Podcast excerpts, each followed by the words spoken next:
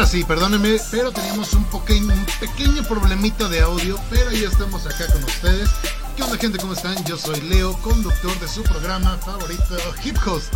El día de hoy pues vamos a estar hablando un poquito de esta pues bella cultura de hip hop, obviamente, como todos los sábados a las 6.30 de la noche en Hip Host. Y obviamente pues no, no, no, no voy a estar solo porque pues estamos otra vez como en cada semana lo vamos a estar haciendo, menos la que sigue, pero eso ya se los contará él. Este, con el, con mi hermano Adriano Franco. Adriano, ¿cómo estamos esta noche? ¿Qué pasó, Emilio? Muchísimas gracias. Qué bueno volver a estar aquí. La verdad es que es muy, muy emocionante. Este, y sí, sí, como dices, ¿no? Seguramente uno de estos días voy a estar, este, eh, digamos, por ahí ausente. Sin embargo, es por un buen motivo, un buen motivo. Vamos a estar acompañando al Choyin en lo que es la reestructuración de su, de su gira y el último, ¿no? Creo que es de las cosas que más me emocionan de este año. Afortunadamente se recuperó todo esto y bueno, con todas las medidas, desde luego, necesitamos a todo nuestro auditorio a quedarse en casa, ¿no? Pero pues bueno, vamos a estar aquí hablando el día de hoy precisamente de cómo el hip hop inunda la cultura mainstream, cómo se mete, se entrecuece con lo que es la cultura un poco pop, un poco de llegar a los oídos de los blancos, pero bueno, más tarde vamos a entrar en detalles, querido Leo. Excelente, hermano. Pues ahora sí que la verdad es que va a estar bastante, bastante bueno. Y pues qué envidia de, ahora sí que envidia de la buena, hermano. Porque pues te, vas a ir a ver al Chollín, maldito desgraciado. Y yo no voy a poder ir, sino hasta abril. Posiblemente vayan a abril. Pero pues todavía estamos en, veremos, ¿no? Pero pues disfrútalo y esperemos que, que, haya un concierto muy chingón, que seguramente lo habrá. Porque pues la calidad del Chollín siempre es bastante, bastante buena, ¿no? Siempre. Y es que aquí lo que pasó, Leo, es que pues mira, toda la cuestión del COVID, porque yo compré los, los boletos en marzo del año pasado, pero en esta ocasión eh, resulta que, pues bueno, pasa el COVID, todo eso, y va a ser en octubre, obviamente no fue. Y dentro de la situación, pues bueno, hasta ahorita lo reactivaron. Obviamente va a ser un aforo súper controlado, va a ser un, determinado espacio de tiempo. Entonces vamos a estar ahí nosotros este, viendo, viendo este, al pero pues lamentablemente sí, con mucho más control, no vamos a estar a nivel de piso, lamentablemente, pero pues qué te digo, ¿no? De todos modos voy a conocer al ídolo de ídolos, y pues bueno, ahí vamos a estar, mi querido Leo, y les voy a estar reportando a ver si, si nos dedica unas palabras, mi querido Chojo.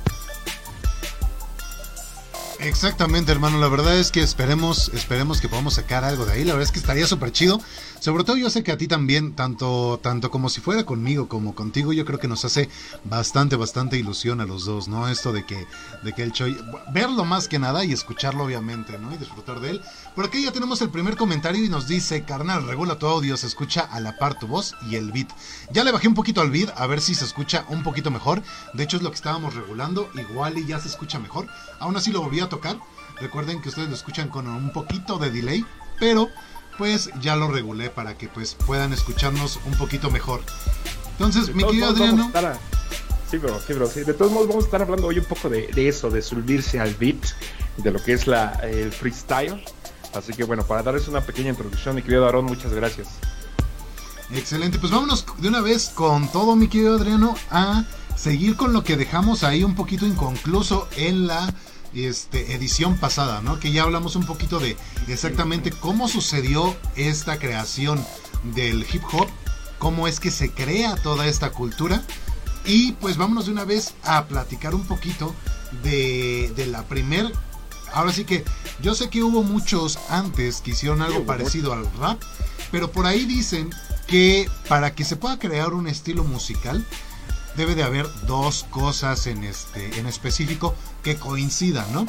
Que es el tiempo y la forma. Y creo que los únicos que lograron hacer este tipo de. que cumplieron estos dos requisitos, pues fueron los mismísimos este, Sugar Hill Gang con Rapper's Delight. Así que mi querido Adriano, pues cuéntanos un poquito. Ahora sí que platícale a la gente exactamente a qué nos referimos cuando hablamos de Sugar Hill Gang y de Rapper's Delight.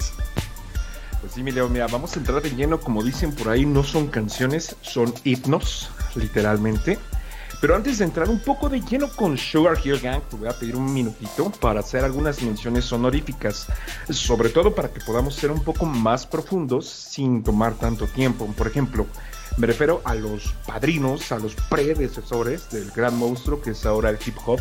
Y en esta ocasión, aparte de Sugar Hill Gang, me atrevo a sumar a esta lista a dos pioneros que escuché también de casualidad hace ya muchísimo tiempo, más que nada pues un poquito te vuelves niño rata buscando información sobre hip hop.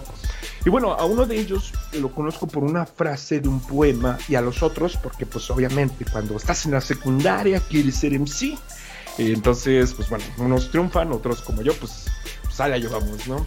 Entonces te encuentras de frente este tipo de agrupaciones y hablo de Hill Scott Heron y The Last Poets, que son como los predecesores del hip hop como lo conocemos también, pero ellos venían con un tipo de soul más revolucionario, una poesía cruda como la vez pasada les dije, recordemos que veníamos desde después de, de la manifestación de la búsqueda de los derechos civiles y bueno, aquí hablaban un poco más con métrica, con un ritmo un poquito más salvaje, un poquito a destiempo me puedo atrever a decir, y buscaban dentro de cualquier cosa con el mensaje dar salida a la presión y avivar la conciencia de las personas.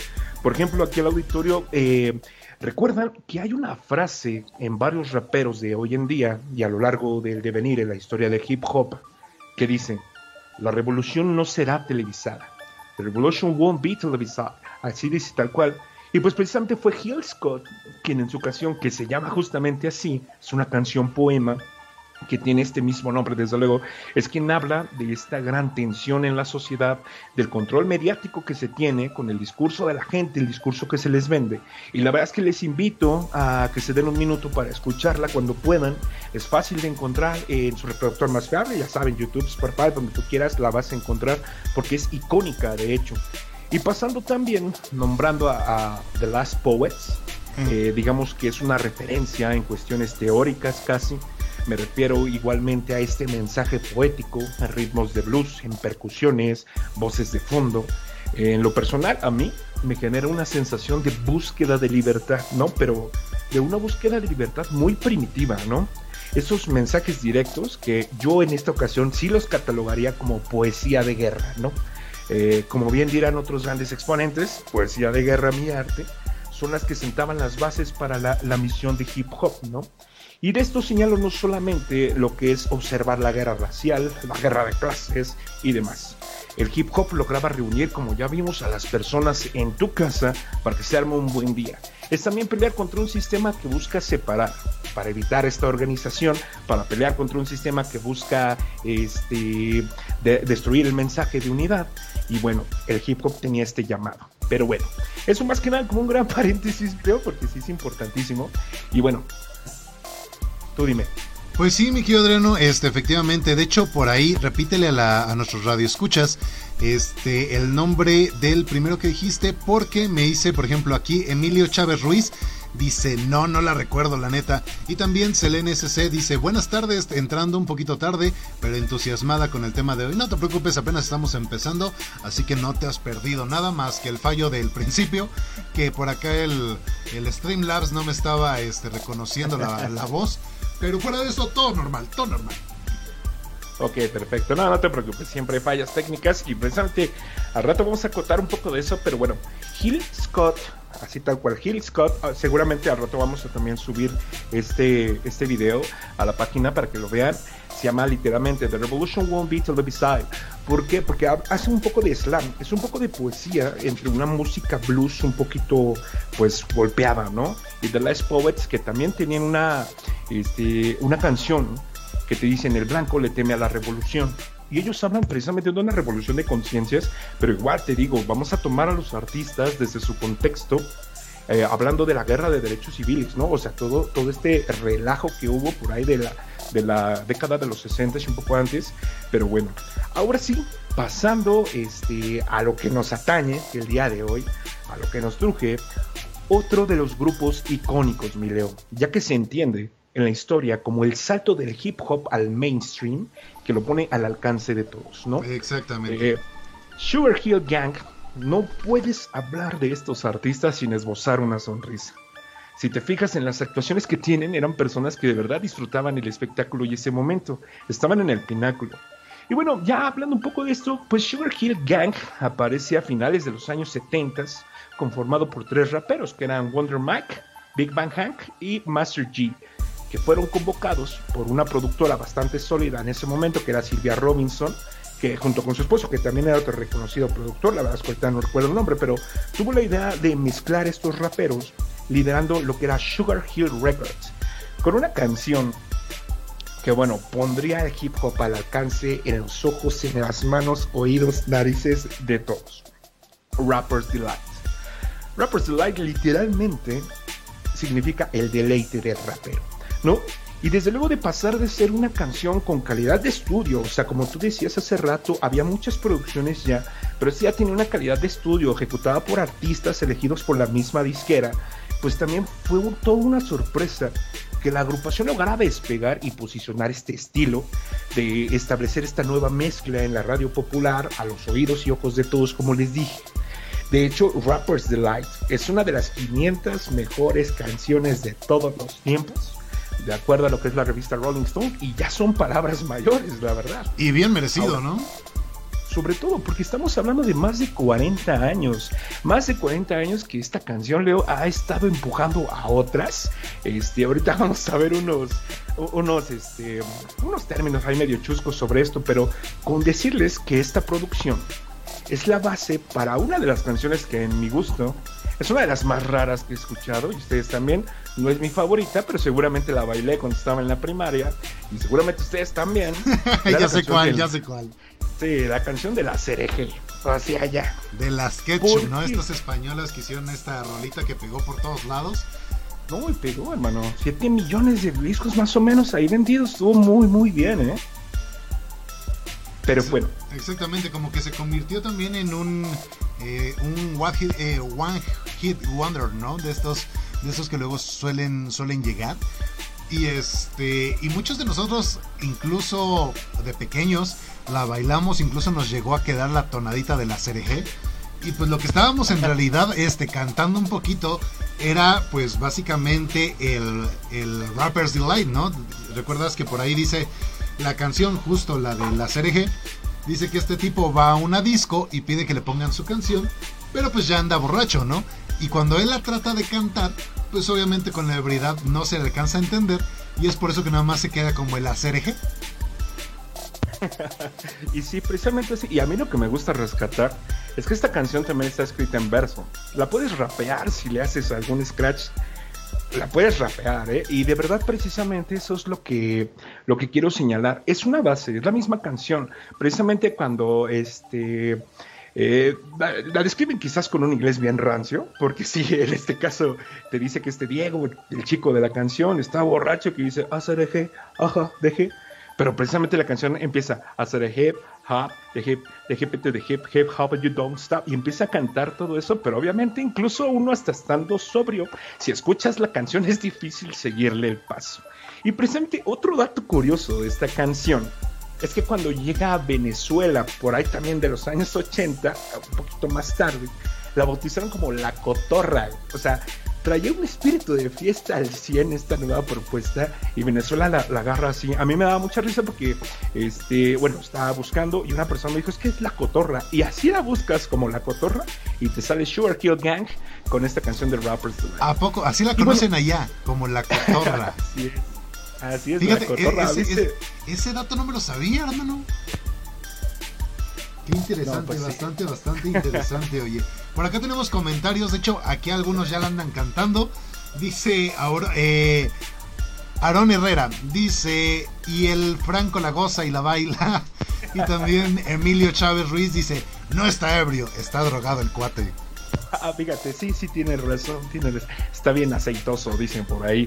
Y sí, no, pues es que sí, la bailo y la gozo. O sea, no les voy a mentir, no es que me guste, pero tampoco es que no me la sepa, ¿no? Entonces, pues, ¿qué te digo? Pero bueno, precisamente continuando con este tema, me atrevo a decir que aquí es cuando todos estos raperos pudieron haber dicho hemos creado un monstruo. La canción se posicionó como el primer éxito de hip hop en la cultura popular de la época. Y bueno, ya se había grabado uno anteriormente, pero la verdad es que no tuvo el mismo efecto, ¿no? Y posteriormente, Sugar Hill Records sería una de las muchas otras agrupaciones como Grandmaster Flash and the First Five con Meshes en el 82, pero ahorita vamos a entrar a eso. Y bueno, lejos del posicionamiento en el mercado, de abrir las puertas a producciones distintas, Rappers Delight trata de baile, trata de pasarla bien. Y también un poco de competición, porque trata de demostrar en las rimas que eres el mejor rimador, que derrochas estilo. Digamos que es una versión muy anterior de las baterías de gallo, que también lo vamos a abordar, por así decirlo, y demostrar quién tiene el mejor flow, la mejor capacidad de acoplarse con el ritmo. Tiene también un contenido inevitablemente sexual. ¿Por qué? Porque somos chavos, ¿no? X, somos chavos. Y la verdad es que así era. La libertad en esa época venía con el espíritu de aplastar tabúes, de demostrar al mundo quién eres. Y aún faltaba mucho por avanzar. Pero ya se tenía un sonido representativo, ¿no? Artistas que estaban en el mismo canal de la gente. Y bueno, Sugar Hill Gang siguió con algunos otros éxitos en su carrera aunque con un impacto distinto, ¿no? Una joya entre tantas que también les recomiendo muchísimo a todos es The Showdown, junto con The Furious Five, que precisamente eh, fue dirigida por The Sugar Hill Records. Y bueno, esta misma habla de esta competencia armónica, de derroche de talento, de estilo, de conquistar a las chicas, de conquistar el mundo y mover a la gente en la pista del baile. Y ahí sí, digamos que hip hop, el lema es, haz lo mejor si puedes. ¿Cómo ves, Leo, el inicio realmente con este posicionamiento de lo que es el hip hop ya en la radio popular? Pues sí, la verdad es que de alguna manera es un parteaguas muy, muy cabrón. Porque de, de, esta canción, aparte de que nada más, obviamente, pues tiene mucho funky, tiene mucho soul, tiene mucho blues. Pero de alguna manera, lo que hizo esta canción y lo, lo que lo hace importante es que nadie lo hizo mejor antes que ellos. Y por eso es que este es como el parteaguas y este es el punto inicial de lo que conocemos ahora como el rap, como el género, ¿no? Y de alguna manera todo esto, pues como bien decías tú, hermano, nos este nos invitaba a bailar, pero también había un poco de competición, ¿no? De que nosotros somos los que lo hacen mejor. Y la verdad es que está súper chido. Creo que muchas de las personas que no conozcan esta canción, seguramente si se las pones, también van a empezar a moverse porque esta canción es imposible no poder bailar, no, no bailar con ella, ¿no?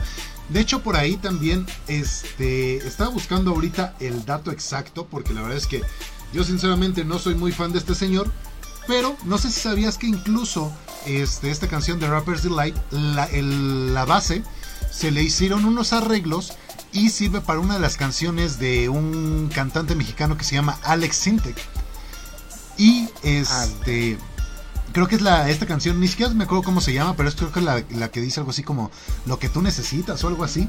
No me acuerdo cómo se llama la canción, pero te digo porque pues la verdad es que no soy fan de este señor, pero este lo que sí es que la base de Rapper's Delight está modificada muy poquito y la mete de fondo en esta canción. Entonces, para los que no lo no sabían este dato, pues ahí chequen esta canción que les digo que es de Alex Intec y compárenla y se van a dar cuenta de que es exactamente lo mismo, nada más con unos cuantos arreglos. Por acá tenemos comentarios, Adriano, y dice Aquí OCC, hola, dice soy Nobu. Nobu, qué bueno que andes por acá, hermano.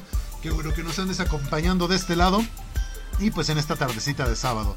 También por acá tenemos este comentario de Zafiro Martínez. Dice: Mapalochito, soy tu fanceses. Seguramente es para ti porque a mí nadie me dice así. Así me conocen en los barrios bajos de Atizapán, amigo. No, te preocupes, muchísimas gracias por estar escuchando, de verdad les agradezco. Y pues obviamente este, pues aquí vamos a estar, ¿no?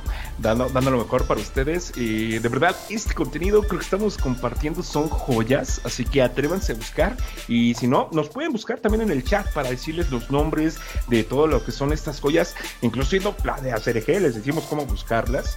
Pero este sí, sí, ahí vamos a estar. Muchísimas gracias por estar escuchando. Luego también por acá tenemos comentario de Amelia Sagrero, López, perdón. Dice, buenas tardes Leo y Adriano. Leonardo Muñoz dice, hola Leo y Adriano, aquí presente. Y pues sí, efectivamente, como dice Adriano, la verdad es que todas estas canciones de las que les vamos a estar hablando el día de hoy son joyitas completamente recomendables. Entonces les vamos a dejar ahí unos links terminando la transmisión, ahí en los comentarios, pues vamos a darnos la tarea de ponérselas ahí para que las escuchen. ¿Te parece, Adriano? Que sí, vamos a estar compartiendo pura joya, hermano. Perfectísimo, pues entonces vamos a seguir con esto. Y es que después de, después de esta joyita de Rapper's Delight, no sé si quieres agregar un poquito más, algo más a lo, a lo que ya nos estabas contando de Rapper's Delight, hermano. Adrián, Adrián.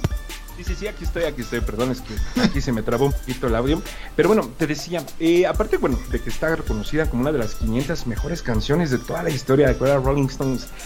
También esta canción, cuando salió, hubo algunos unos grupos de disco precisamente de las que se toman algunos cortes de esta canción, incluso letras, un poquito. Este, pues ya sabes, ¿no? En ese caso, pues no existía tanto el copyright, pero hubo gente que se quejó y que llegó a demandar la canción, que fue una de las primeras y de las canciones más demandadas por precisamente tomar extractos de algunas canciones. Obviamente entendamos que en esta parte estaban ellos experimentando, haciendo fusión realmente. Hablamos un poco de dance, un poco de disco, un poco de rapping y obviamente estos cortes que ya teníamos de la escuela de Curtis, bueno, perdón, en este caso, perdón, de DJ Cool Kirk, perdón. Y bueno, obviamente hubo quien se quejó y dice, oye, ¿sabes qué? Eso suena a lo que yo cociné, oye, eso sabe a lo que yo te serví. Entonces es normal, pero también como verán, después de esta canción pues se generan montones, miles de canciones que toman esta base, o sea, por eso es icónica. ¿Y por qué eh, la ponemos en primer puesto? Pues porque precisamente fue la que posiciona al hip hop em, derrotando cierta barrera de comunicación. Es donde la gente eh, ya empieza a escucharla de manera pública. Ya no solamente te tenías que acercar acá con tu cuate para que te pasara el material de DJ Cool que te pasara lo de África Bambata. No, no, no. Ya hablamos de una cuestión comercial eh, precisamente para exponer este modo de vida, esta cultura y obviamente los elementos que nos está brindando mi Leo. Exactamente, hermano. De hecho, este, lo que te iba a decir es que efectivamente es la primera canción de rap y también es la primera canción de rap este, demandada por derechos de autor. O sea, tiene las dos, tiene las dos estrellitas. Y es que recordemos que pues eso era el hip hop antes, ¿no? Era básicamente esta magia del sampleo, de los samples, que de alguna manera pues extraían extractos de algunas, de algunas canciones. O sea, de hecho por ahí este, hay un hay un documental bastante bueno en YouTube que lo pueden buscar acerca de los DJs. Y hablan de que ellos, pues básicamente iban a, a, a estas tiendas de discos, a estas tiendas de música, a buscar vinilos y a buscar y se la pasaban todo el día ahí buscando y buscando y buscando. Y llegaban a tener hasta bibliotecas casi casi este de música en sus en sus sótanos. Y los siguientes DJs iban a la casa de estos DJs que ya tenían pues su su, renombre vaya. Y de ahí sacaban también más extractos y más extractos. Entonces, de alguna manera, así es como nació. Y obviamente, pues iba a haber gente que iba a decir, ah, caray, esto me suena a algo que yo hice. Y pues de alguna manera, pues empezaban las demandas, ¿no? Pero sí, efectivamente, así sucedió. Por acá tenemos también comentario de Selene SC que dice, la, la canción de Alex se llama Tú necesitas. Vaya dato interesante.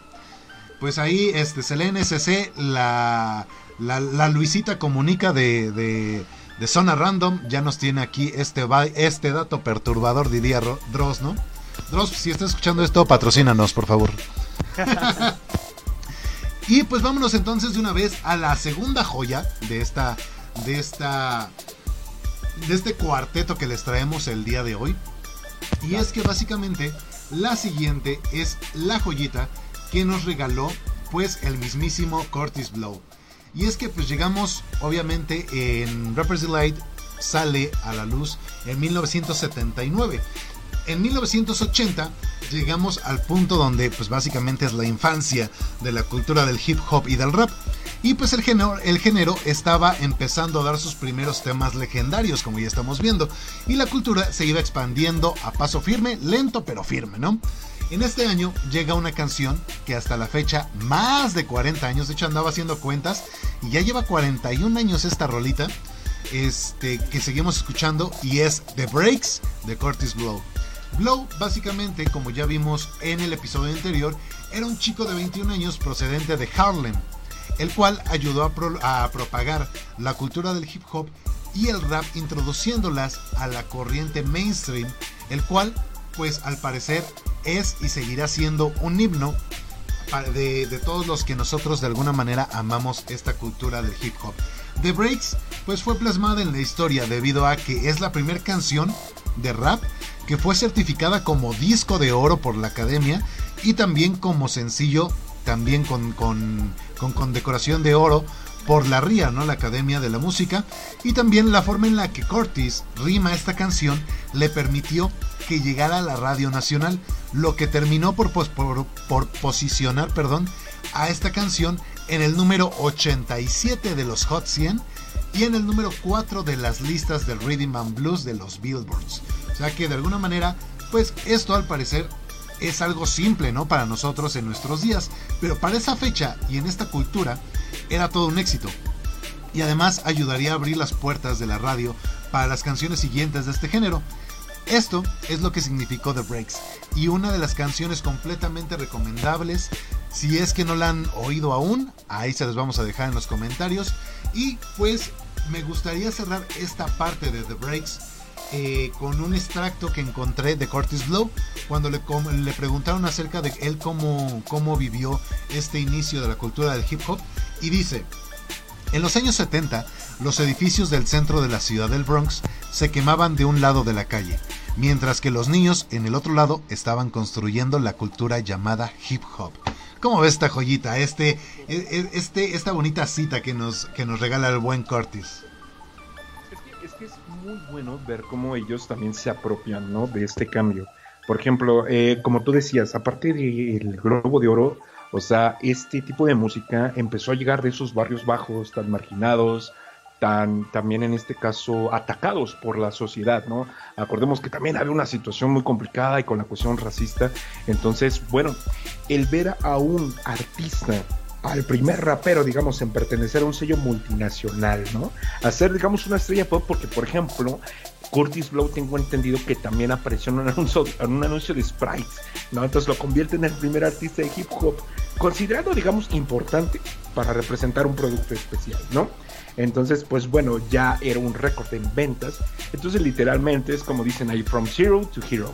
Porque la verdad es que Curtis Blow llega también con una propuesta muy de divertirse, muy de cambiar el chip, de pasarla bien, de sopesar la depresión que tenía el, lugar en ese momento, Nueva York y todo ese relajo que tenían. La verdad es que la propuesta fue increíble y obviamente por eso mismo llega a ser tan entrañable este personaje, porque también tiene una cuestión muy positiva, ¿no? Muy de un mensaje igualmente. Y obviamente, ¿cuál es el mensaje? Únanse y pónganse todos a bailar, mi Exactamente. De hecho, también tengo un pequeño dato acá. Como, como diría la buena Selena, un, pequeño dato este, perturbador. este, porque el. Recordemos que Curtis Blow, pues de alguna manera fue de los pioneros. Pero fíjate que también apoyó muchísimo. Bueno, tuvo como que un impulso hacia la cultura este, del hip hop y sobre todo en la parte de los DJs. Porque recordemos que Curtis Blow fue uno de los primeros rappers en ser televisado. Y muchos de los, de los MCs que vinieron a, posterior de esto se vieron influenciados porque ellos comentan que estaban viendo la televisión un día y de repente ven a Curtis Blow y ven también a Grandmaster Flash este, sampleando, o sea, él estaba haciendo las, las bases en vivo para Cortis y directamente salen los dos en la televisión y él empieza a hacer, eh, Grandmaster Flash empieza a hacer una especie de scratching, que es lo que conocemos ahora, pero en ese momento no sabían qué era. Y a las personas les llamó tanto la atención que empezaron a tratar de emularlo en sus casas y de ahí empezaron a salir una, una, oleada de, de DJs impresionantes este, como por ejemplo DJ, el, mismísimo DJ Premier, ¿no? De alguna manera. Y, de ahí salió el mote de, de Grandmaster. De hecho, muchos de los, de los próximos DJs van a darse cuenta de que tienen este mote de Grandmaster. Porque básicamente este es un mote que se empezaron a dar ellos de los que eran los mejores eh, dentro de los mejores DJs del hip hop. Y pues mi querido Adriano también por acá sale a relucir en este mismo año una cosa que pues ahora mucha gente pues ya tiene como que muy interiorizada, ¿no? De hecho ya tiene pasa algo muy muy curioso con este con esta rama de la cultura del hip hop y es básicamente las batallas de freestyle. Que a mucha gente le gustan mucho las batallas de freestyle, pero no les gusta el rap. y a mucha gente le gusta el rap, pero no les gustan las batallas de freestyle. Entonces está medio, medio raro. Hay, por ejemplo, yo, a mí me gustan ambas. Pero pues mucha gente pues no sabe exactamente cuándo fue que empezó esto, ¿no? Y es que empezó el día, el, bueno, no sé el día, pero fue en 1982 también con la batalla de Cool D versus Buzzy B. Cuéntanos un poquito de esto, Adriano. Perfecto, pues precisamente cayendo en eso, ven que les hablábamos un poquito de estas batallas de freestyle, de que el hip hop empieza a generar este elemento de la competición, haz lo mejor si puedes. Y bueno, como ya hemos visto, al momento de hacer rap, de vivir hip hop, no todo es fiesta, es una vía de escape también, es una vía de transformación una de las formas artísticas para mediar entre las peleas de bandas, también las rivalidades, y pues bueno, varias eran estas competencias de DJs, de, conjuntos de música también, o sea, eh, llevabas a tu grupo y literalmente al que el público le, digamos, en este caso le aplaudiera un poco más, pues era que se llevaba todo, ¿no? ¿Qué DJ pincha mejor? ¿Quién es el mejor breaker? ¿Quién maneja mejor la lata? ¿Quién rapea mejor? Y bueno, la que está catalogada como la primer batalla de freestyle como tal de hip hop, porque la verdad es que nadie sabemos en dónde carambas esto inició. Pero bueno, digamos una icónica fue la de Cool Modi y BCB. Fue una pelea épica, la verdad. La historia nos dice que durante un concierto en Harlem World, eh, Harlem World era una especie de planeta hip hop, ¿no? Era como una especie de... Mm, de evento en Manhattan donde se reunían varias bandas, DJs. Y bueno, en esta ocasión le tocó a BCB con dándole duro ¿no? a, la, improvisación, prendiendo a la gente en el concierto. Pero este man mencionó en uno de esos versos a uno de otros MCs que estaban presentes ahí en el concierto, que era Cool Mo D. No, hombre, este man era conocido porque tenía una narrativa ingeniosa, era inteligente y la verdad es que me atrevo a decir, y muchos estarán de acuerdo cuando escuchen esta batalla que se llevó la noche. La verdad, este, él llega y se supone que así va la historia, ¿no? Está este eh, BCB haciendo su rap, prendiendo a la gente. Menciona a este man y se hace como una especie de, de ¿no? Cuando se te raya el disco. Exacto, exacto. Moody lo que hacen, porque mira, tampoco es que se llevaran mal ni nada, eran artistas en pleno y se conocían, obviamente tomaban en cuenta mucho sus rimas, pero obviamente tú tienes tu opinión del otro, ¿no? Entonces, lo que hizo Cool Moody es llevarlo del piso al escenario. Se subió al escenario como se suben los luchadores al ring. Y lo que empezó a hacer es agarró un micrófono y empezó a hacer su, su sound check y literalmente empezó a decir cosas como vamos a revisarlo, estamos en the place to be, este, básicamente se empezó a presentar, pero hermano, con unas, unas líricas, unas métricas impresionantes. También les vamos a compartir el video porque hay un audio muy interesante sobre esa batalla. Si es posible, déjenme ver si les puedo conseguir la letra. Porque francamente, en mi muy humilde y, digamos, este, ajena este, opinión, Cool llega y lo aplasta. Pero en esta ocasión, ¿qué es lo que sucede? Que también vemos chocar a dos estilos muy distintos. Ah, mucho lo que era BCB hablaba de fiesta, hablaba mucho de lo que es moverse, bailar, las chicas. Y Cool Modi tenía un estilo un poco más hardcore, un poco más crudo. Y la verdad es que se notó. Y literalmente empieza a decirle que el estilo que él tiene, el estilo que él abraza, no es como tal propio, ¿no?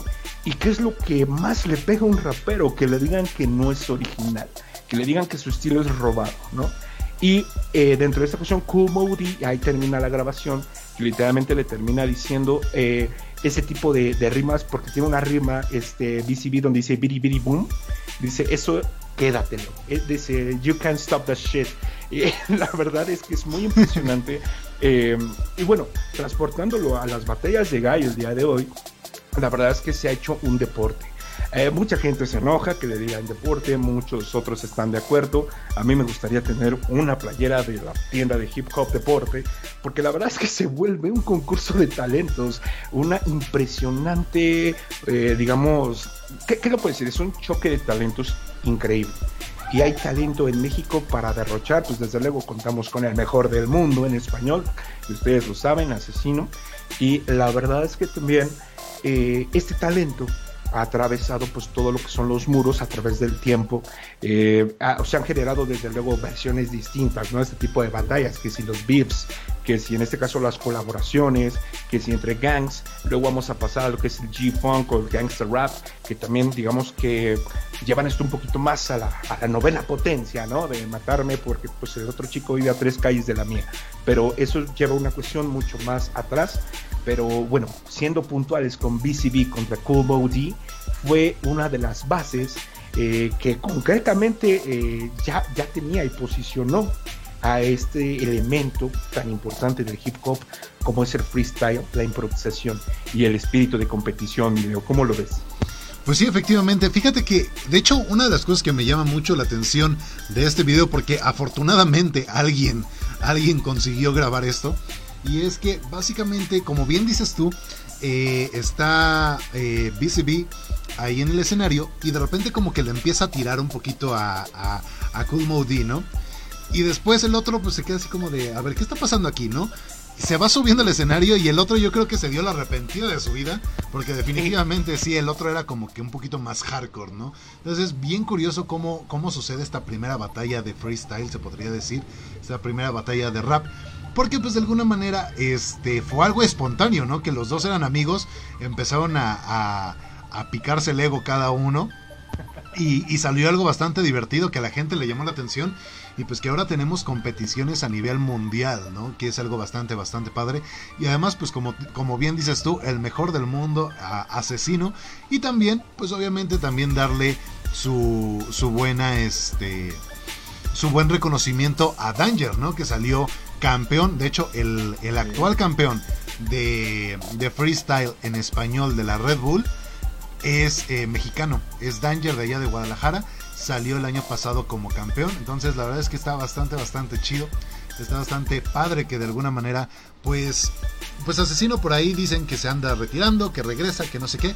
Pero pues ya nos dimos cuenta de que pues también hay bastante talento por acá, ¿no? Entonces, pues ya que ganen dos, que ya tengamos dos campeones diferentes, es bastante, bastante bueno. Por acá tenemos comentarios de Selene SC que dice, jajaja, yo veo más las batallas de freestyle, pero si necesito aprender más de rap. Pues estás en el programa correcto, mi querida Selene, para aprender más de, de, rap, tanto español como en inglés. Y también por acá tenemos este, una petición de uno de nuestros radioescuchas que dice, Rod Go, Adriano, hazme un hijo. Cámara, 10 varos y en un momento llegará a tu puerta por Didi Food. Por Didi Food. Este, también Amelia Sagredo López dice excelente programa. Eh, Rod Go dice una batalla de rap es como una, un mini roast, pero con ritmo sí o no, mamá. Pues yo lo vería, más bien yo creo que es al revés. Yo creo que un roast es como una batalla de rap, pero sin beat bueno, y en este caso, qué bueno que lo comentó, porque de hecho hay un formato que el mismo Danger, de, eh, en este caso, hizo un roast en rap. Y se llevó, me parece, a, varios, creo que estaba el Cipo, estaba el asesino, precisamente, este, bolas de gang, eh, varios, varios, la verdad es que estuvo muy, muy bueno. Y hacían un roast de, del Danger, güey. O sea, la verdad, se los recomiendo que lo busquen porque de verdad es un espectaculazo, hermano. O sea, es increíble el talento de estas personas, es graciosísimo también porque se tiran con todo, pero entendamos que también son parte ellos de un gremio, ¿no? Y hay muchas, eh, digamos, ligas, está la Liga 16, la Grandmaster Series, este, hay un chorro de ligas que puedes seguir tanto por YouTube o ir a verlas. Aquí yo siempre invito a que vayan a verlas porque, híjole, el sonido, eh, en este caso la gente que se junta, el talento y sobre todo el hecho de estar ahí en el ajo, Dios mío, es una experiencia inolvidable, mi Exactamente. Oye, por acá estoy viendo que creo que creo que ya te están echando de cabeza, Adriano. Creo que ya se te está juntando un poquito el ganado de este lado. Porque Zafiro Martínez dice, Adriano, ¿Quieres yuyutsear conmigo? Ah, ah, no, no, no, no, no, no. Es que estamos viendo un anime, eso digamos a lo mejor es para el otro programa, pero está este Jujutsu Kaisen, que está muy, muy bueno. Oye, dicen que está bueno, ¿no? Es muy, muy bueno y de hecho personalmente lo estamos viendo, eh, cada semana está en emisión. Pero bueno, ahí terminamos con el, con, el comentario, pero sí, sí, sí, sí. A rato yuyutseamos. Excelente, pues sí, efectivamente pues ya sabemos que pues aquí hablamos de todo, ¿no? Y le sabemos random. le, le sabemos a todo a lo que nos avienten, ¿no? Pero pues mi querido Adriano, pues vámonos ahora con otra de las de las piezas fundamentales de la creación de este género y es pues obviamente el buenísimo la toda la institución que, que representa este señor el, el mismísimo African Bambata y The Sonic Force cuéntanos un poquito qué hicieron por allá G. Pues precisamente les voy a hablar de una rola que me hubiese gustado que tocaran en mi graduación porque tiene una energía y está bailable, como les dije la vez pasada.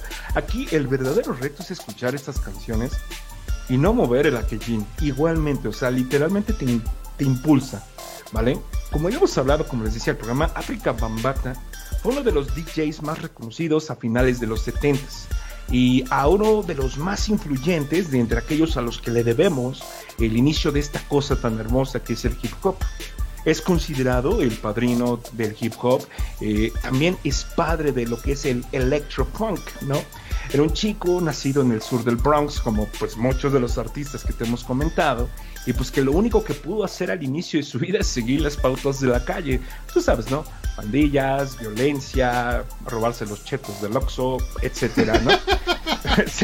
Sin embargo, mira, Bambata este, tenía una madre que era activista y revolucionaria, muy implicada en la cuestión de la lucha social eh, negra en ese momento.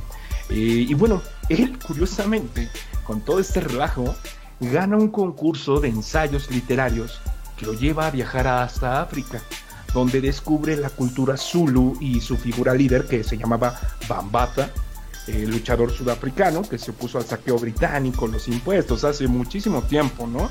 Y sentó las bases para, para la, la, lucha contra el apartheid. Y bueno, regresando a Nueva York, eh, Kevin se rebautiza como African Bambata, ¿vale? Ya lo conocemos así y funda lo que ahora se conoce como The Universal Zulu Nation, que como ya sabemos es esta organización donde buscaba transformar a los pequeños gangsters en cantantes, grafiteros, bailarines a través de la cultura musical. Y bueno, llega la década de los 80 y con el impulso de esta agrupación de DJs que se llama Soul Sonic Force, un nombre increíble la verdad, una agrupación de DJs que también estaba incentivada por el mismo Bambata, de hecho ellos también eran eh, miembros de, de, Zulu Nation. Y pues bueno, lleva los oídos a la gente, de la gente, perdón, Planet Rock. Es una nueva propuesta electrofunk rapeado que impacta a los Estados Unidos y al underground del Reino Unido, incluso llegando hasta Canadá. Y bueno, este eh, nuevo electro funky rap utiliza elementos de agrupaciones como, por ejemplo, a lo mejor muchos sí los conocen porque son como los pioneros también de la música electrónica, que es Kraftwerk. Y bueno, lleva el hip hop de este. Uf, dance, acabas, acabas de nombrar nivel. a otros que son buenísimos, oye. Pues sí, sí, no, pues es que, te, te, o sea, digamos que entre artistas se reconocían mucho. Y dentro de esta cuestión, pues obviamente prestaban, eh, bueno, no sé si realmente le han dicho, ah, sí, utiliza nuestro, nuestra base, pero estos elementos, pedazos francos de canciones, eran las que estaban dentro de esta pieza de Planet Rock, ¿vale? Y figura entre las 500 también, este igual lo adivinaron, entre las 500 mejores canciones de toda la historia, de acuerdo a los Rolling, a la, bueno, a la que es la revista Rolling Stone, y pues bueno, precisamente es este impacto que nos deja Bambata al regresar de África, mi. Sí, efectivamente. Fíjate que ahorita que estábamos, ahorita que acabas de nombrar a Crafter, este, me hace ratito que estábamos antes fuera del aire, eh, estábamos hablando de esto de del, del momento Ratatouille, ¿no? Que, que te regresa la memoria algo. Y cuando los nombraste, créeme que me acordé de, de la primera vez que vi esta película de Break It que por cierto si no la han visto, véanla por favor. Es una película de acerca del, del breakdance. Pero justo hay una escena donde sale Nitro este, baile, haciendo un baile. Justo lo pueden buscar así como el baile de la escoba. Búsquenlo así en YouTube. El baile de la escoba de Nitro. Y la música que se escucha este, de fondo, la que está bailando él, es, just, es justamente estos, este, estos alemanes de Kraftwerk, que de alguna manera, pues hacen. ¿Son, son alemanes o franceses? Ya no me acuerdo. Sí, son alemanes, ¿no? Eh, bueno, la verdad, bro, es que casi no le sé, pero hasta donde yo lo busqué es alemán. Sí, según yo es alemán. Según yo son alemanes. Pero pues básicamente ellos hacen esa, esa canción y la verdad es que ahorita que ahorita que los nombraste se me hizo mi momento Ratatouille como tú hace rato. este, y me acordé de esta película buenísima, por cierto, recomendadísima. Véanla si no la han visto, se llama Break It. Pero síguele, mi querido Adriano, con esto de African Bambata. Ya vimos más o menos. Ah, por cierto, te iba a comentar que eh, el mismo Bambata, de alguna manera, mucha gente pues ignora esta parte, pero Bambata era justo uno de los líderes de las bandas, de estas pandillas que había en el Bronx. Y cuando, cuando gana este, este concurso y se va a África, regresa y regresa como transformado. Y en lugar de seguir haciendo lo mismo de, de estas pandillas, decide como crear todo esto de la Zulu Nation. Bueno, el, se podría decir que una como proto Zulu Nation, donde ya empieza a ser este un movimiento más consciente junto con todos los miembros de su pandilla. Entonces está bastante, bastante interesante todo este. Imagínate el choque que tuvo de alguna manera, mentalmente hablando y culturalmente hablando, cuando llega a África, llega a sus raíces, porque pues obviamente era, era hijo de padres africanos, y pues este ver todo esta todo todo ahora sí que todo lo que aprendió allá lo impactó de una manera tan importante que llega transformado en otra persona completamente, ¿no? Así es, y de hecho es curioso, sí, su madre era de allá y fue criado también por su tío, porque pues precisamente hay una cuestión de los padres, era como que complicada, pero sí, él llega con este otro trasfondo y haciendo acotación sobre el baile de la escoba, es una joya. Yo, yo me acuerdo mucho. Hay una parte donde deja la escoba así parada sin tocarla y le baila alrededor. Y se ve el hilo. exactamente, se, ve como, como está colgada. Pero hasta hace el moonwalking, o sea, de verdad estaba súper, súper padre, ¿no? Entonces, bueno, pues precisamente ya pasando a lo que es África Mamata, lo que pasa que sí, es, es memorable esta escena. Y pues bueno, vamos a hablar un poquito de qué habla la canción. ¿no? ¿Qué es Planet Rock? Porque, ok, tiene muchas otras este, rolas muy buenas también que les vamos a estar compartiendo. Pero bueno, aquí la canción no es que cambie mucho el mensaje, cambia mucho lo que es el estilo de música, el cortado, la cuestión electro funky, pero también va acompañado con un tema muy positivo, ¿no? Frases como Go chase your dreams, uh, y por ejemplo, este, uh, esta invitación, ¿no? Decir, Can you get funky? ¿Pueden volverse funky? De verdad es una de las cosas más icónicas porque porque en esta ocasión, ah, digamos, en estas clases de, lenguaje, funk y funky era como peyorativo en un inicio, por una terminación ahí medio anglosajona, pero al final, gracias a James Brown y su soul, funk o funky pasó a ser como animoso, bailable, ¿vale? Invitaba a las personas a bailar, a divertirse, era moverse con el nuevo ritmo. Y en este caso, sin dudas, Bambata se coloca como uno de los más revolucionarios artistas en la historia del hip hop. Es reverenciado por sus predecesores, mencionado, homenajeado. Es uno de los pilares fundamentales dentro de esta cultura en la que yo destacaría la búsqueda de cambio, sobre todo él, ¿no? Tú lo dices, ¿no? Llega, se encuentra a lo mejor con una situación muy complicada en África, obviamente él conoce todo lo que es el movimiento armado Zulu y regresa con otra mentalidad, ¿no? El mensaje aquí sigue siendo la unidad con esta frase y me gusta mucho porque dice, love life, live, come play the game, our world is free.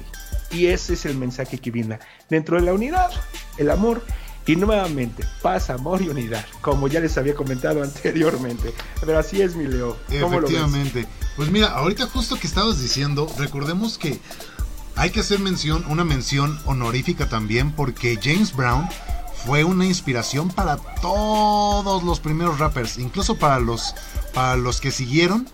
Muchos de ellos dicen que pues aprendieron bastante de, James Brown. De hecho, por acá este, me estaba acordando de un dato curioso. Y es que cuando Curtis Blow estaba haciendo The Breaks, eh, él en el estudio con Rocky, con este...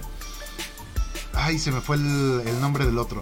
Pero básicamente cuando estaba eh, ahí en Sugar Hill Records, de alguna manera, lo que sucede es que eh, le preguntan que más o menos qué sonido es el que estaba buscando. Y justamente también el mismo Curtis Blow dice, ¿sabes qué? Yo quiero algo que se parezca a James Brown, que era algo que le gustaba a él, y algo que esté de moda, que era en este en, ese tiempo era un grupo que se llamaba Chic. Entonces dice, yo quiero algo que se oh. parezca a James Brown con Chic. Y de ahí salió The Breaks. Entonces la verdad es que también está bastante bueno. Y pues, ¿por qué no? Hacerle una mención honorífica a James Brown, que de alguna manera también pues sirvió como influencia para cada uno de estos grandes del hip hop. Pero pues mi querido Adriano, también tenemos por acá comentarios. Zafiro Martínez dice, conste, con una carita así como de, de, guiño guiño. También Leonardo Muñoz dice, hola Leo y Adriano, muy buenas noches. Como siempre, aquí escuchándolos como cada semana. Felicidades, está excelente el programa, saludos. Y también Esteban GTZ dice, buenas, buenas. Mi querido Esteban, qué bueno que andes por acá de este lado escuchándonos un ratito. Y pues mi querido Adriano, pues vamos a seguir con el siguiente de este, de este cuarteto, que básicamente es uno que a mí me gusta bastante y que de hecho también les dio un pequeñito spoiler en el episodio pasado, y es pues esta joyita de la que les conté en el episodio anterior, llamado este, The Message de Grandmaster Flash and the Furious Five que básicamente este, vamos a profundizar un poquito más en ella, ¿no? The Message es una canción que puso el antes y el después en la carrera de Grandmaster Flash y de Furious 5, ya que fue tanto el éxito de, este de, de esta canción que el gen y para el género también que sirvió como referente para muchos rappers posteriores. The Message era conocida como una de las primeras canciones de rap social, de rap de crítica social. Como, lo, como les platicaba la semana pasada, esta canción pues narra el estrés de la pobreza de los barrios pobres. Este, ponen, por ejemplo, como, como ejemplo a un niño nacido en el Bronx que es atraído al crimen y termina siendo encarcelado para posteriormente, pues, él mismo suicidarse en su celda. Esta canción, pues, nos plasma un poquito lo que, cómo era, este, el ambiente, ¿no? De alguna manera, la situación en el Bronx. Porque de hecho, yo, como les dije en, en el episodio anterior, es como una instantánea, es como si vieran una película de la situación actual en ese momento del Bronx. Porque básicamente no era nada raro ver gente pasando hambre, drogándose y viviendo en un ambiente de violencia, ¿no? Y pues este video termina con el arresto de la agrupación completa por policías sin una razón aparente, lo que pues nos recuerda que el rap de alguna manera y la cultura de hip hop pues no estaban bien vistas en esos años, ya que incluso pues se llegó a prohibir y encarcelar a personas que pues estuvieran en block parties o que estuvieran haciendo rap, cualquier cosa que tuviera que ver con la cultura del hip hop, si tú lo hacías en público y te veía un policía, el policía te podía arrestar sin problemas, porque estaba prohibidísimo hacer cualquiera de estas cosas. Y pues ahora, ahora en día pues es algo paranormal de, de, de, esta cultura que amamos, ¿no? Pero en ese momento el hacer cualquiera de estas cosas era un delito grave y terminabas en la cárcel. Y recordemos que pues obviamente en una sociedad en la que hay escasez de recursos y de todo, sobre todo económica, pues sacar a alguien de la cárcel por una fianza o lo que fuera era casi imposible. Entonces, pues de plano sí te quedabas un buen rato ahí, ahí en el tambo, ¿no? También esta canción, pues de alguna manera es un peso muy importante, ya que posicionó de alguna manera en el, en el mundo, en el globo, el rap de crítica social y pues sirvió como ejemplo para muchos rappers, dentro de ellos pues los icónicos Public Enemy o también el mismísimo KRS-One, ¿no? Uh. Que por cierto, KRS-One acaba de sacar una, bueno, no acaba de sacar, pero pues tiene necesitos que sacó una rola con este con las con la CTM que está buenísima. Yo la verdad es que se las recomiendo. Busquen así como KRS One y las eh, featuring la CTM y está bastante bastante buena la rola. ¿eh? Salió más o menos por el mismo tiempo que salió la del alemán con Snoop Dogg y sinceramente estos KRS One y el otro sí dieron cátedra de cómo hacer muy buen rap, oye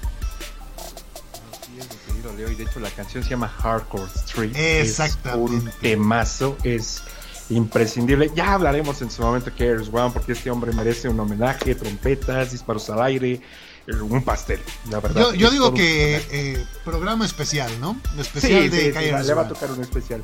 Porque sí, en este caso, pues KRS One tiene una rolísima donde literalmente H-I-P, H-O-P, te habla del mensaje, del movimiento, es una cátedra, literalmente, de lo que es el hip hop. Pero mira, regresando a los comentarios de The Message, es de las canciones más impresionantes que he visto en la cuestión del el mensaje. Como tú dices, se posiciona como un mensaje social y tiene frases muy curiosas que a mí me gustan mucho porque tú no, tú no te imaginas cómo llegan a poner en este tono tan alegre, tan del espacio, porque si escuchan la canción de Grandmaster Flash, se van a sentir como una especie de, de, película como Odisea este, del espacio, cosas así. Odisea, burbujas. Odisea burbujas, no. Bueno, no una de esas, ¿no? Si estás bien aceitoso, igual. pero, por ejemplo, igual, y hasta ves al patotas ahí, ¿no? ves al patotas, al mismo. No, ya, ya que te digo, ¿no? Se te va a aparecer. Pero bueno, precisamente no, ah, hasta le coloco. Eh, ah, le coloco. No, y empieza con este corte muy bueno que te dice, no me empujes, estoy en la cornisa, estoy en la orilla, estoy intentando no perder mi cabeza. Mm. Y me gusta mucho porque precisamente, de acuerdo al video, hay una parte donde dice, mi hijo me está diciendo, no quiero ir a la escuela porque el maestro es un idiota y cree que soy un idiota. Dice, todos los chicos fuman y yo creo que sería más barato si solamente, no sé, tomo, tomo un trabajo y dice, if, you, if I've just got a job, learn to be a street sweeper, o sea, de barrendero, ¿no? Me acuerdo mucho también precisamente de que me decían, yo es que no quiero aprender matemáticas, ¿no? A mí no me gusta. O sea, pues si quieres ser hasta barrendero vas a tener que aprender matemáticas, ¿vale? Y precisamente se ve ahí la tensión que tenían con la policía, porque otra de las cosas de los datos curiosos es que como en muchos otros videos de hip hop, al final por hacer hip hop en la calle llegan y los arrestan. Como por ejemplo en el de um, uh, It Was a Good Day. De, Uy, buení. Esa, esa canción yo se las recomiendo que se la pongan en la mañana para recargar pilas. La verdad es que yo me la pongo en las mañanitas para empezar bien, bien el día, oye. It Sí, sí, no, no, no, no terminando el día, empezando el día, a la mitad del día, donde tú quieres esa canción te levante. Y pues bueno, si era, era ese comentario que tenía acerca de Grandmaster Flash. Aparte, pues me parece que hemos, no sé, tengo que fijar el dato, pero eh, vemos a Crazy Legs haciendo breakdancing. Eh, la verdad es que tiene elementos muy importantes del hip hop porque lo están haciendo en la calle y creo que si tuvieron broncas ahí para hacerlo en la calle, pero bueno, una de las cosas es esta crítica, ¿no? Este, también hay una parte donde dice que empujaron a una chica en el tren. Y hablaba también de la gente que se suicidaba por esta crisis. No, no, no, de verdad es que es muy cruda, pero también eh, es como un mensaje un poquito, digamos, contrastante, porque también, o sea, la música, los cortes que hace Grandmaster Flash son impactantes. La verdad es que no puedes evitar moverte, hermano. Sí, definitivamente. Y sobre todo creo que ahí vemos un poquito eh, más que nada para hacer también un paréntesis entre, entre esta canción y de la que vamos a hablar a continuación, se ve muy, muy marcada la diferencia de que a pesar de que es un año después, se ve un cambio de, de, vestir bastante, bastante interesante. Mm. Aquí en The Message todavía vemos estos tonos este, brillantes como disco, como funky, y pues vámonos de una vez, ahora sí que vamos a catapultarnos con, este pequeño con este pequeño paréntesis que acabo de hacer, pues a lo siguiente, y es que pues la otra canción que, que de alguna manera sentó las bases de todo lo que se volvió el rap es obviamente Run DMC con It's Like That donde ya vemos pues pantalones más anchos, ya, ya muchos conocerán a Run DMC, sobre todo los Adidas, las cadenas, el bling bling, todo esto, pues de alguna manera como que ahí empieza a cambiar todo este esta forma de vestirse de la cultura del hip, del hip hop, deja de ser más menos disco y menos funky y empieza a ser más hip hop literalmente, ¿no? Mi querido Adriano, pues cuéntanos un poquito. Sí, sí, sí, perdón. Pues, no, perdón, hermano, aquí ya estamos a destiempo, pero no te preocupes. Incorporan precisamente pues elementos muy distintos, sobre todo en las vestimentas, sus garros Kangoo, el, este, el Adidas, que también es muy importante, porque igual y hacer mención de esa gran frase del ingeniero Satu, fue Randy MC quien puso de moda las Adidas de tus pies. Y así fue, porque en el debut de Randy MC fue una agrupación legendaria de hip hop ya avanzaremos con eso. También oriundos de eh, Nueva York, pero más exactamente de Queens. Y bueno, entran con esta canción que es It's Like That, que igualmente tiene un mensaje social muy crudo también, muy complicada esta rola, porque entran con todo y entran a criticarlo todo también, ¿no? Hay una parte incluso que agarra y dice, hablan sobre que las cuentas están caras y dice, no me vas a decir que el amor te compró esas ropas. Así es y así será. Literalmente, ¿no? habla de esta búsqueda de, la gente por trabajar y, enajenarse por el trabajo, ¿no? Eh, incorporan también un estilo un poquito más, este, un poco más básico dentro de la cuestión del, de la música, pero porque ya empiezan a usar estas cajas de ritmos DMX y bueno, ya son un poco más este electrónicos, ya no es tanto como tener ahí los cortes de los discos, pero, y esta es una anécdota dentro de esas cuestiones, me parece que dentro de esta situación en el desarrollo del hip hop, en 1977, 87, a lo mejor me equivoco con la fecha, pero hubo un apagón en Estados Unidos muy, muy perro, y se dice que muchas agrupaciones, amigo, si estabas buscando hacer hip hop, ¿qué necesitabas? No solamente necesitabas el talento, necesitabas instrumentos. Y mucha gente, digo, no hago apología de esto, pero también es algo que sucedió. La gente llega y empieza a saquear algunas cosas de estas tiendas de música, las tornamesas, lo que son las consolas, los micrófonos de alta calidad.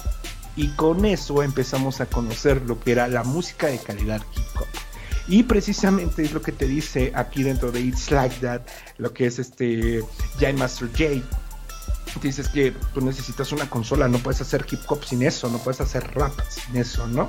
Y bueno, entre otros detalles dentro de esta situación, este, pues sí, lo adivinaron, esta canción también está dentro de las 500 mejores dentro de los Rolling Stones porque vendió incluso 5 millones de copias vendidas en todo el mundo. O sea, ya no hablamos que lo compró su abuelita, su papá, ya, no, literalmente 5 millones de copias vendidas a todo el mundo. Y bueno, dentro de esta cuestión está también dentro del número 40 en la lista de VH1, de, son 100, 100 los, los grandes éxitos del hip hop en 100 y bueno, obviamente sale esta canción también igual en GTA Vice City, sale en el, en el juego de Scarface, de The World Is Yours, también. Y bueno, esto es su debut. Este de It's Like That en 1983 entra como el debut la aparición de Ron DMC y llega pegando fuerte, imponiendo un estilo. Porque, por ejemplo, retomando lo que teníamos con The Message, con eh, Grandmaster Flash, eh, aquí digamos que Grandmaster Flash todavía veías estos em, estos atuendos disco, hasta sacos rosas y todo. Pero llega eh, Run DMC y es un parteaguas en la moda del hip hop, en cómo vestirte, las cadenas de oro, el cuero, los gorros, lo que son los tenis, la ropa negra, la capucha, etcétera, ¿no? Y obviamente Leo, pues abriendo un panorama para la expresión ya no solo musical, ya no solo rapeada, grafiteada DJ, sino hasta en la vestimenta, brindando también ya una imagen plena de lo que es un rapero, Leo. Exactamente, sí, ahí es cuando ya de alguna manera se empieza, ya como que empieza a ser una, empieza a tener como su propia autenticidad, ¿no? De alguna manera, el, el hecho de que, o sea, tú veías a un rapper en 1979 y pensabas que era alguien que le gustaba el disco, ¿no? Por ejemplo, no tanto el, rap. Y en este momento es cuando ya como que se empieza a, a, separar un poco cada uno de los movimientos. Y ya tenemos ya empezamos ya empezamos a tener pues esta esta vestimenta típica no que mucha gente incluso hasta la fecha ve a, ve a una persona así y luego luego te, te etiquetan así como de le gusta el rap no le gusta el hip hop entonces, de alguna manera como que empieza a llegar esta identidad. Además, obviamente, las personas que eran este amantes de esta cultura querían darse a notar, querían, o sea, querían que dije que, o sea, tú en ese, tiempo y todavía ahora dices, ¿sabes qué? Me gusta que la gente me vea. ¿Sabes? O sea, que soy hip hop, que estoy siendo hip hop. Y obviamente, pues de alguna manera, esto los ayudaba a que la gente los volteara a ver así como de, ¿y ese qué, no? Y ya después empezaron a dar cuenta de que las personas que se vestían así les gustaba el hip hop, les gustaba el rap. Y obviamente, pues de alguna manera empezó a, a, esparcirse de, de, alguna manera por todo el mundo, ¿no? Sobre todo, pues también qué bonita, qué bonita frase te acabas de echar con lo de, con lo de Satu, de, eh, fue Ron DMC quien puso de moda esa, las adidas de tus pies. de tus pies. Exactamente, muy buena. Yo de hecho, mucha gente de aquí de México empezó a usar esos adidas, los Rockstar, pero eh, ni siquiera sabían por qué. O sea, imagínate hasta dónde llegó el impacto que lo empezaron a hacer en Estados Unidos. Yo creo que alguien, algún paisano lo vio, se lo trajo para acá. Acá vino a vender payuca de la buena. Exactamente. Y este y pues acá también se hizo un éxito, ¿no? Porque muchos no me dejarás mentir, ¿cuántos de tus compañeros de la secundaria no traían unos rockstars blancos?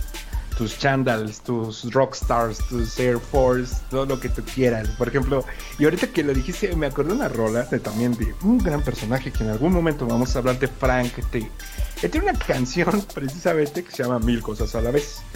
Y después dice algo así como, como nosotros, unos extraños cantantes, pensantes, caminantes que van con ropas gigantes se os cae el pantalón, dices muchos señores de antes, enojado por ello en vez de por las cosas importantes. Porque no olvidemos que empezaron a ser muy criticados exactamente, porque antes pues se tomaba esta idea de tienes que ser formal, fuerte, feo y formal, ¿no? O algo así va la cosa. Pero dentro de esta cuestión empiezan a ser una un, medio de expresión la vestimenta. Y obviamente aquí, hermano, llegó, y no solamente Adidas, llegó Fat Farm, llegó, pues obviamente el Nike se quiso robar ahí algunas cositas, unas ideas, y bueno, los tenis este, blancos, eh, estos chandal que parecían para hacer deporte, pero tú los utilizabas para farolear. Estas, chamarras que te, te subían hasta el cuello, no, de verdad que era increíble irte a la raza, al mercado de la raza, porque no podías encontrar en otro lado ese tipo de vestimenta, o si los encontrabas también estaban muy caras, porque Adidas pues, siempre ha sido así. Pero precisamente, eh, pues bueno, Adidas también se cuelga un poquito de ahí de la fama de, de Round DMC, pero pues obviamente porque el mensaje es tan fuerte y tanta gente se llega a identificar con esta idea de unidad y de hartazgo, que bueno, como, como tal pues, se vuelven íconos ¿no? de este mensaje, de este hartazgo, hermano.